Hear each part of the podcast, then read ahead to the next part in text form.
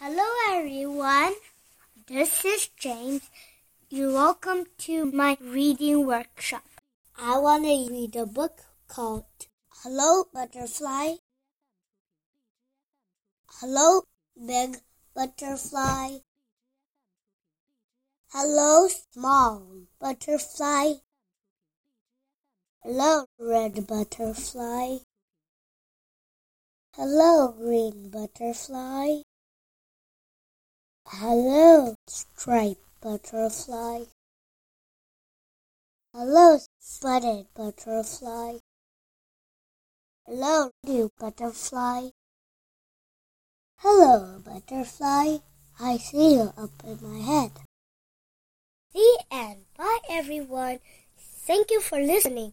Please subscribe James Reading Workshop. Thank you.